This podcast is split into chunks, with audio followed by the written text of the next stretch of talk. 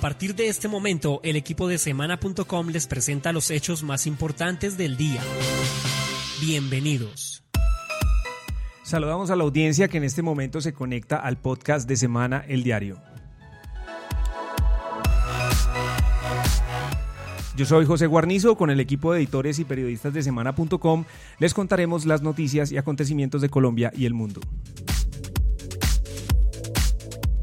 Bienvenidos a quienes nos escuchan en directo o en diferido a través de las plataformas Spreaker, Apple Podcasts, TuneIn, iVox, YouTube y nuestras redes sociales. Hoy es jueves 16 de agosto y con la producción de David Gallego, bienvenidos a este nuevo episodio de la segunda temporada del diario.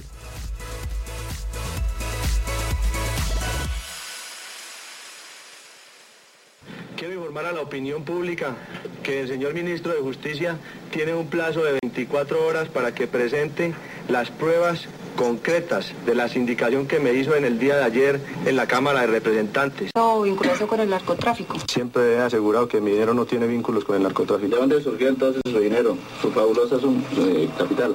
En Antioquia todos conocen las inversiones en el campo de la industria, en el campo de la ganadería y en el campo de la construcción. Primero de asesinarlo moralmente, de enlodarlo, y pensaban que de esa forma lo calmaban o lo chantajeaban. El señor ministro de Justicia me acusó a mí en forma injusta y yo lo he denunciado penalmente porque ha incurrido en el delito de calumnia que el Código Penal colombiano castiga de uno a cuatro años de prisión. Se trata de una escalada del narcotráfico hoy busca la salida de un ministro del gabinete porque lo considera incómodo para sus aviesos fines. Bueno, pues estábamos escuchando unos apartes del documental Los pecados de mi padre, que, del cual fue eh, autor Sebastián Marroquín, el hijo de Pablo Escobar, y que fue transmitido por Canal 2 Más. Estábamos viendo como una compilación de imágenes eh, que transmitió este documental en el que, recordemos, el hijo de Pablo Escobar logró sentarse con los hijos de, de eh, de Galán, se sentaron, él les pidió perdón en nombre de su familia y también con Rodrigo Lara Restrepo. Eh, pues justamente hoy la Fiscalía eh, llamó a indagatoria a Alberto Santofimio Botero, recordemos que él fue pues, un político liberal, fue candidato a la presidencia, por el homicidio de Rodrigo Lara Bonilla Street. Así es, José. pues esto marca otro hito en este capítulo eh, que, ha marcado la historia del país. Precisamente recordemos que eh, el asesinato del ministro de Justicia, Rodrigo Lara Bonilla, fue también eh, puesto como un delito de lesa humanidad y por lo tanto no prescribe.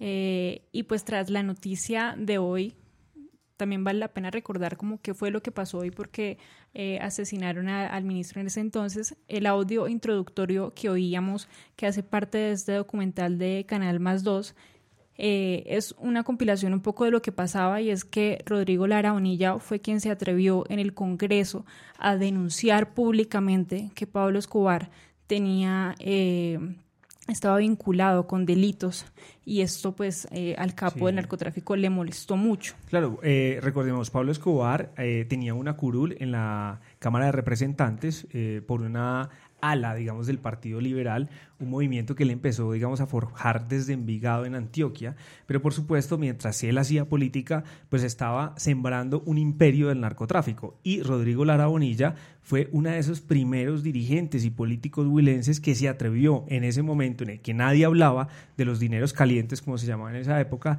a denunciar a Pablo Escobar. Y, a partir de ese momento, escuchábamos en, este audio, pues Pablo Escobar empezó, digamos, a a enfrentarse, digamos, públicamente con Rodrigo Lara. Exactamente, y, e incluso a, Rodrigo Lara Bonilla lo intentaron enlodar con supuestos dineros del narcotráfico que habrían entrado, pues dijeron en ese momento, eh, al nuevo liberalismo, que era el partido del que él hacía parte, y se trataba en ese entonces, en, los 80, de un millón de pesos, eh, y pues ahí esto lo único que hizo fue impulsar a Rodrigo Lara Bonilla a que siguiera denunciando a Escobar en vez de, de, frenarlo. Entonces llaman hoy, después de tantos años, más de 30 años, llaman a indagatoria a Alberto Santofimio Botero eh, para que aclare pues, algunas de estas situaciones como presunto partícipe, digamos, de, la, de, haberle dicho Pablo Escobar de que ordenara este asesinato. Usted habló hoy con Rodrigo Lara Restrepo, eh, hijo de Rodrigo Lara Bonilla. ¿Qué fue lo que le dijo Street? Eh, exactamente, pues le preguntamos primero cómo recibió la noticia de la vinculación de Santofimio al caso del asesinato de su padre. él, por supuesto, habló de la impunidad que ha rodeado el caso eh, de Lara Bonilla en esos 34 años que han pasado eh, y de también habló de una acción política criminal detrás de, del asesinato de su padre. Entonces escuchemos un poco todo lo que nos dijo.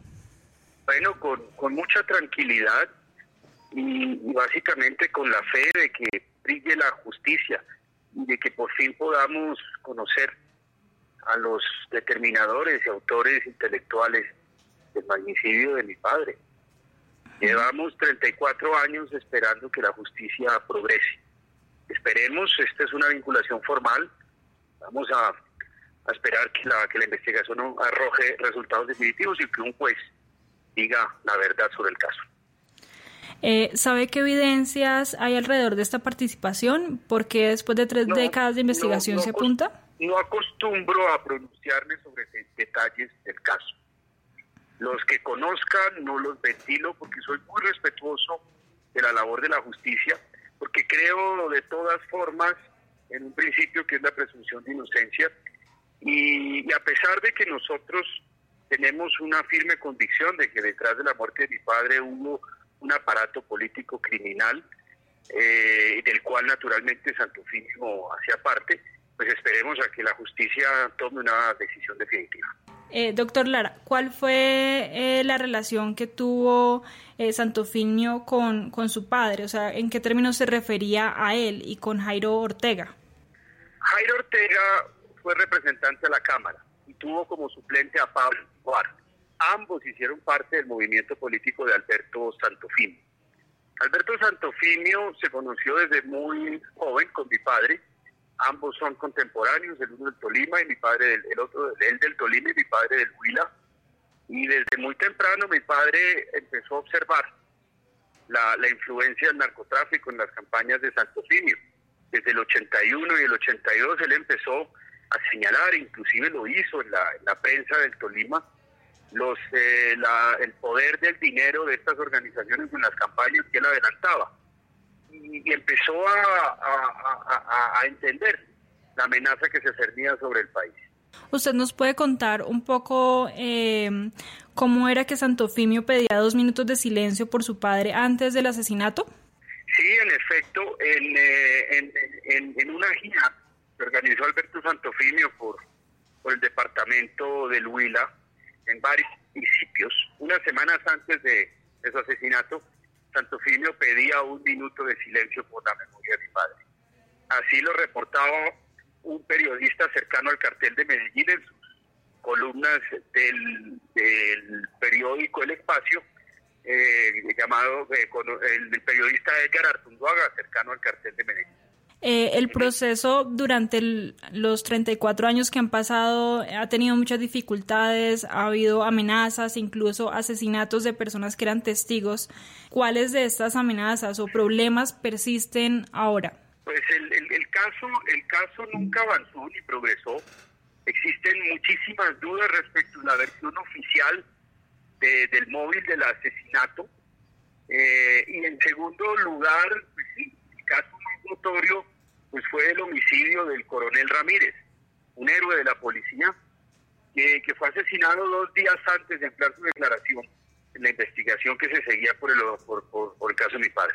¿Qué señal les deja la vinculación de Santofimio frente al rumbo que está tomando la Fiscalía en esta investigación? Pues no, yo simplemente espero que brille la justicia y se conozca la verdad sobre el homicidio y el asesinato de un ministro de justicia en ejercicio de su cargo y en razón de su cargo muy importante para el país, para la reconciliación, para el conocimiento de su historia, que, que, se revele la verdad sobre, sobre esta situación y para que nunca más se repita. ¿Cree que con el pasar de los años el país ha olvidado, pues de alguna manera, el significado del asesinato de su padre? No, no le voy a responder esa pregunta. para terminar, ¿cree que hay personas eh, que participaron en el crimen de su padre que no han respondido ante la justicia? Naturalmente. Bueno, muy importante lo que dice Rodrigo Lara. Eh, frente a que él está seguro que hubo un aparato político criminal detrás de ese magnicidio. Pero además de eso, también se nota Astrid muy prudente frente al caso judicial, de no revelar más allá alguna prueba, tal vez para no entorpecer el proceso. Exactamente, pues él, lo que dice es que si confía en que esta vez la justicia pueda actuar, pues recordemos que en el momento en que Lara Bonilla fue asesinado, la presión no solo sobre la justicia, sino sobre los testigos. De hecho, Rodrigo Lara Restrepo nos nombra el asesinato del coronel Jaime Ramírez, eh, quien fue la mano derecha de Lara Bonilla contra, en la lucha contra el narcotráfico. Y cuando él ya iba a dar su testimonio clave en la investigación, a él lo asesinaron también. Y así pasaron con varias personas. Entonces, eh, también es un poco como, como, todo con todos los obstáculos que ha tenido el caso. Eh, y pues ahora se espera que sí, que sí avance, pero sí él es muy prudente. Sobre todo ha pasado muchísimo tiempo. Alberto Santofimio llegó a tener muchísimo poder eh, en el Tolima. Él es egresado del Colegio San Simón, un abogado muy prestigioso en su momento. comenzó a hacer una carrera política con el liberalismo. Era reconocido también por ser un hombre muy culto. Eh, por saber de poesía, de literatura, de derecho y además por ser un gran orador. Eso lo llevó a dar eh, buenas batallas, digamos, en términos orales al enfrentarse a los otros candidatos y tenía tanto poder en su momento, estamos hablando de los años 80, que él ponía gobernador, ponía eh, gobernador del Tolima, alcalde de Ibagué y pues tenía una cuota burocrática bastante grande, digamos, en su departamento. Exactamente, pues en este momento todo eso a él se le ha desboronado después de la condena por el caso de Luis Carlos Galán, eh, en el que pues en este momento está pagando casa por cárcel y pues ahora con la vinculación al proceso de Lara Bonilla. Escucha Semana el Diario en www.semana.com. www.semana.com y escríbanos al correo electrónico podcast.semana.com. Bueno, la Corte Constitucional se atrevió a convocar audiencia pública a los actores de uno de los temas que más tensión social genera, Joana, el trabajo sexual. ¿Qué pasó en esta audiencia? ¿Cómo fue esta jornada? ¿Qué decisiones se tomaron? ¿Y, qué dicen las partes?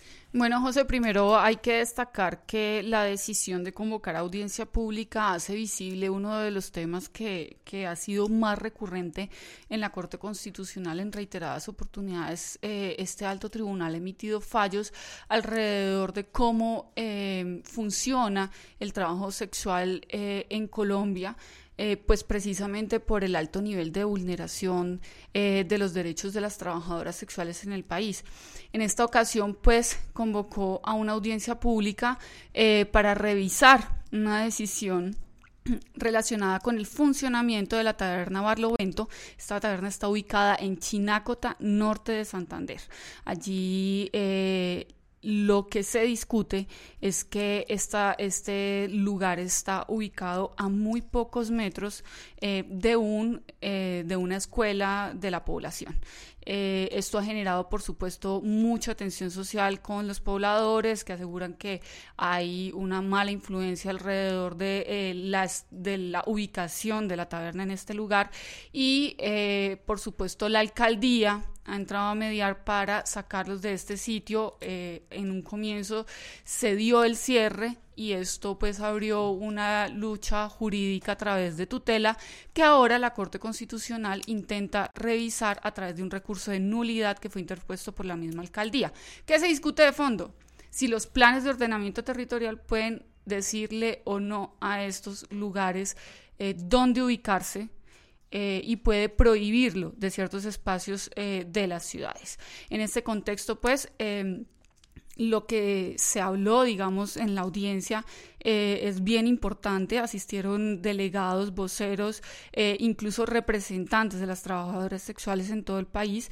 Y eh, una de las protagonistas de esta jornada fue Nelcy Esperanza Delgado, quien es la propietaria de la taberna Barlovento. Ella, pues, con sus argumentos explicó a los magistrados que en el lugar que actualmente ella tiene trabajan ocho mujeres en este momento y pues detalló, digamos, cómo era este, este, esta dinámica dentro de lo que ella trabaja.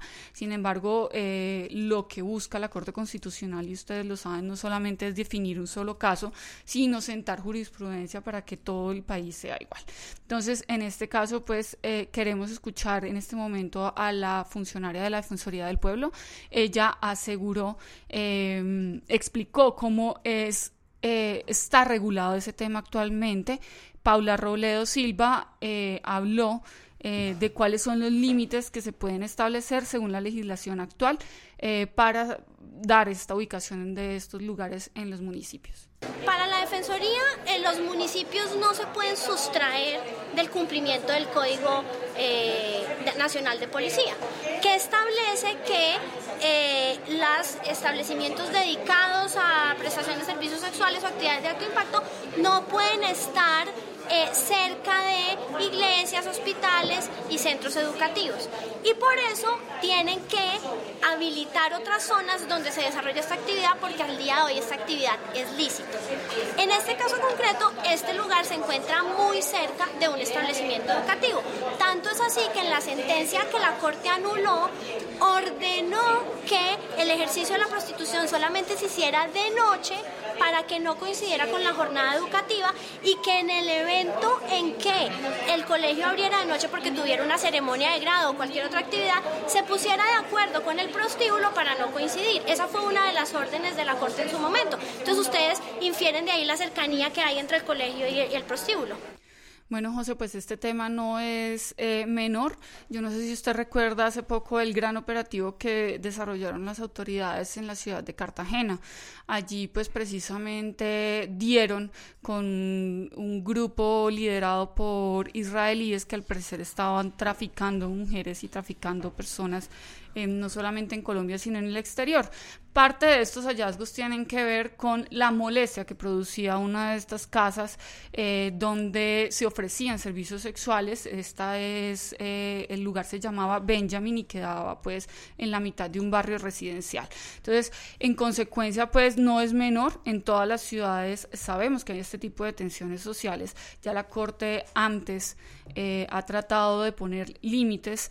Eh, en algún momento se hizo un, un operativo muy importante en el centro de Bogotá, en el Parque Las Mariposas, a raíz de ese operativo donde fueron violentados los derechos de muchos trabajadores sexuales, la Corte Constitucional había emitido en el pasado una sentencia en donde pedía eh, unos mínimos de protección al Ministerio de Trabajo y pues precisamente también pedía que se diferenciara entre esas mujeres que trabajan porque tienen la necesidad eh, de económica de sostener a sus familias y es el único medio de trabajo o las que lo hacen eh, pues porque les gusta estar en ese trabajo.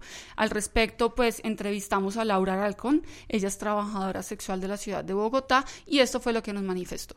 En lo personal siento que el trabajo no dignifica a nadie, sino uno dignifica su trabajo. ¿Sí?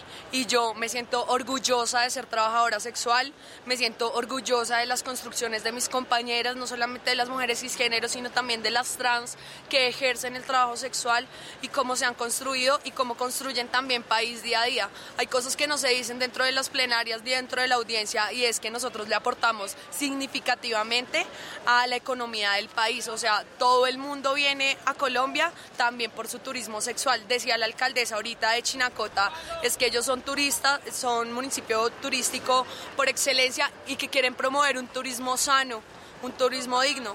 Y eso es, en, o sea, de inicio eh, deslegitimarnos como, como turismo sexual, que no es explotación sexual, no es trata de personas, es trabajo sexual digno, eh, a precios justos, o sea, como el, el, trabajo de todos vale, así como el de nosotros, y es como yo le pongo un precio a mi trabajo, que es mi cuerpo, que es vender mi sexo, en el cual estoy el libre, o sea, tengo un libre derecho de decir si vendo mi sexo o no.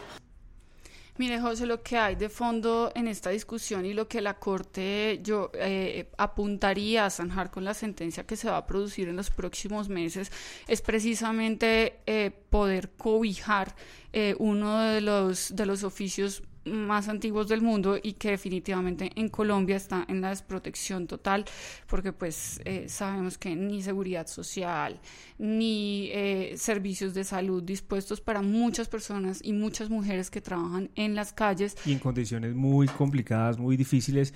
Y, también se ha visto sobre todo en ciudades de frontera con Venezuela que eh, pues hay redes también que se han aprovechado un poco de la necesidad de pues estas chicas que vienen y encuentran, digamos, en el trabajo sexual como la única manera de, sobrevivir y de mandar plata a Venezuela. Claro, incluso en, en eh, precisamente sobre este tema que como ya lo hemos advertido tiene antecedentes ya de pronunciamientos de la Corte que finalmente entran a una a un proceso de nulidad de la sentencia, eh, pues que ya la Corte verá si lo hace o no.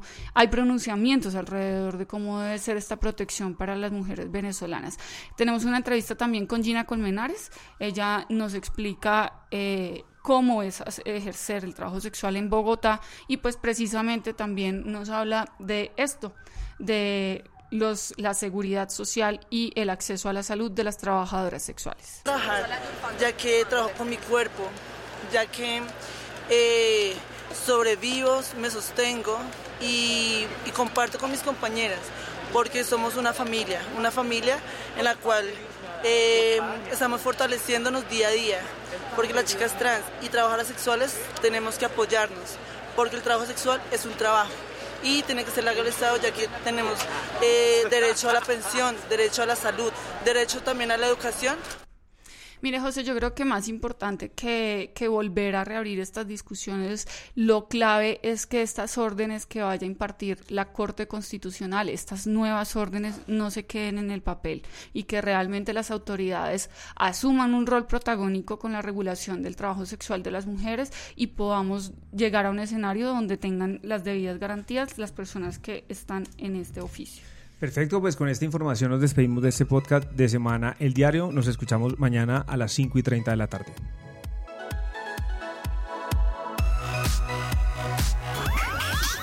Escucha este podcast en vivo o descárguelo a través de las plataformas Spreaker, Apple Podcast, TuneIn y iBox.